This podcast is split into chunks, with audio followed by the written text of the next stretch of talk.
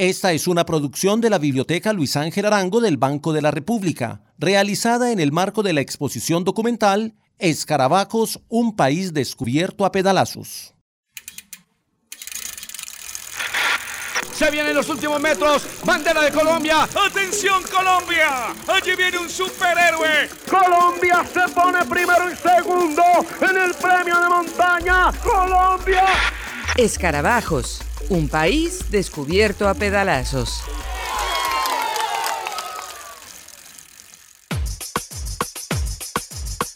El Cipa Forero, Ramón Hoyos y Cochise Rodríguez fundaron las bases de una empresa colectiva, el salto de los colombianos al ciclismo internacional.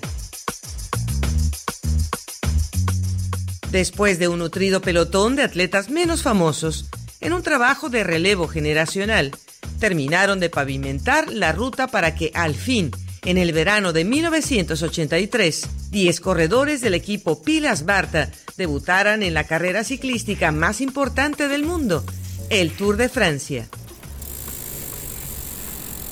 El proyecto era ambicioso, pero se basaba en la experiencia de algunos logros anteriores. Patrocinio Jiménez, uno de los 10 corredores, recuerda la experiencia ya habíamos sido capaces de haber ganado el Tour del Avenir. Entonces que también reuníamos las condiciones para poder aguantar el Tour de Francia, ¿no? Y fuimos con esa idea de hasta dónde llegamos, ¿no? Y llegamos lejos. Y sí, varios alcanzaron posiciones notables. Patrocinio Jiménez y Edgar Corredor llegaron a París entre los 20 primeros de la clasificación general. Pero no todos corrieron con la misma suerte la competencia más dura de todas, donde los colombianos se enfrentaron a los mejores ciclistas de la época, cobró varias víctimas y al cabo de tres semanas redujo el equipo de forma sustancial. Terminamos cinco de los diez, entonces ahí abrimos las puertas. En efecto, el brillo de los escarabajos en Francia trazó un camino posible para las generaciones que venían detrás.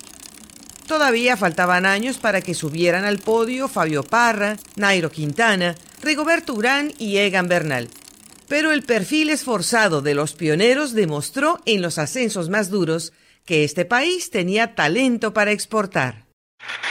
Allí viene el campeón. Colombia se pone primero y segundo en el premio de montaña. Nuestro estilo era atacar en la montaña y eso se logró. Ahí fue donde nos destacamos en hacer nombrar el ciclismo colombiano. Nosotros llegamos sin ninguna experiencia. Nosotros teníamos nuestro estilo de correr, era donde veíamos una montaña, atacábamos. Jamás dosificamos las fuerzas y eso es lo que nos faltaba al final. Los resultados hubieran sido mucho mejor de haber quedado entre los 10 o los 5 primeros en el primer Tour de Francia.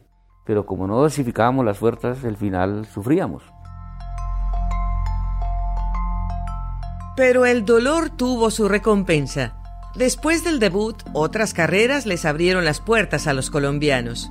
El Giro de Italia, la Vuelta a España y una larga lista de competencias en otros países de Europa han visto desfilar desde entonces a decenas de deportistas que han ganado etapas y premios antes inaccesibles para Latinoamérica. Todo eso se fraguó en 1983 cuando 10 ciclistas temerarios hicieron la apuesta más difícil.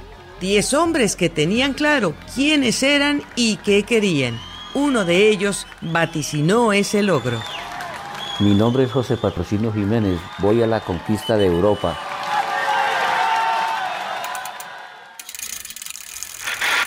Se vienen los últimos metros. Bandera de Colombia. ¡Atención, Colombia! Allí viene un superhéroe. Colombia se pone primero y segundo en el premio de montaña. ¡Colombia! Escarabajos. Un país descubierto a pedalazos. Para la elaboración de esta pieza se usaron fragmentos de entrevistas del archivo de Caracol Radio. Todos estos fragmentos fueron licenciados por el Banco de la República y la Biblioteca Luis Ángel Arango para esta serie y están sujetos a derechos de autor, por lo tanto, su uso solo puede ser autorizado por parte de Caracol Radio.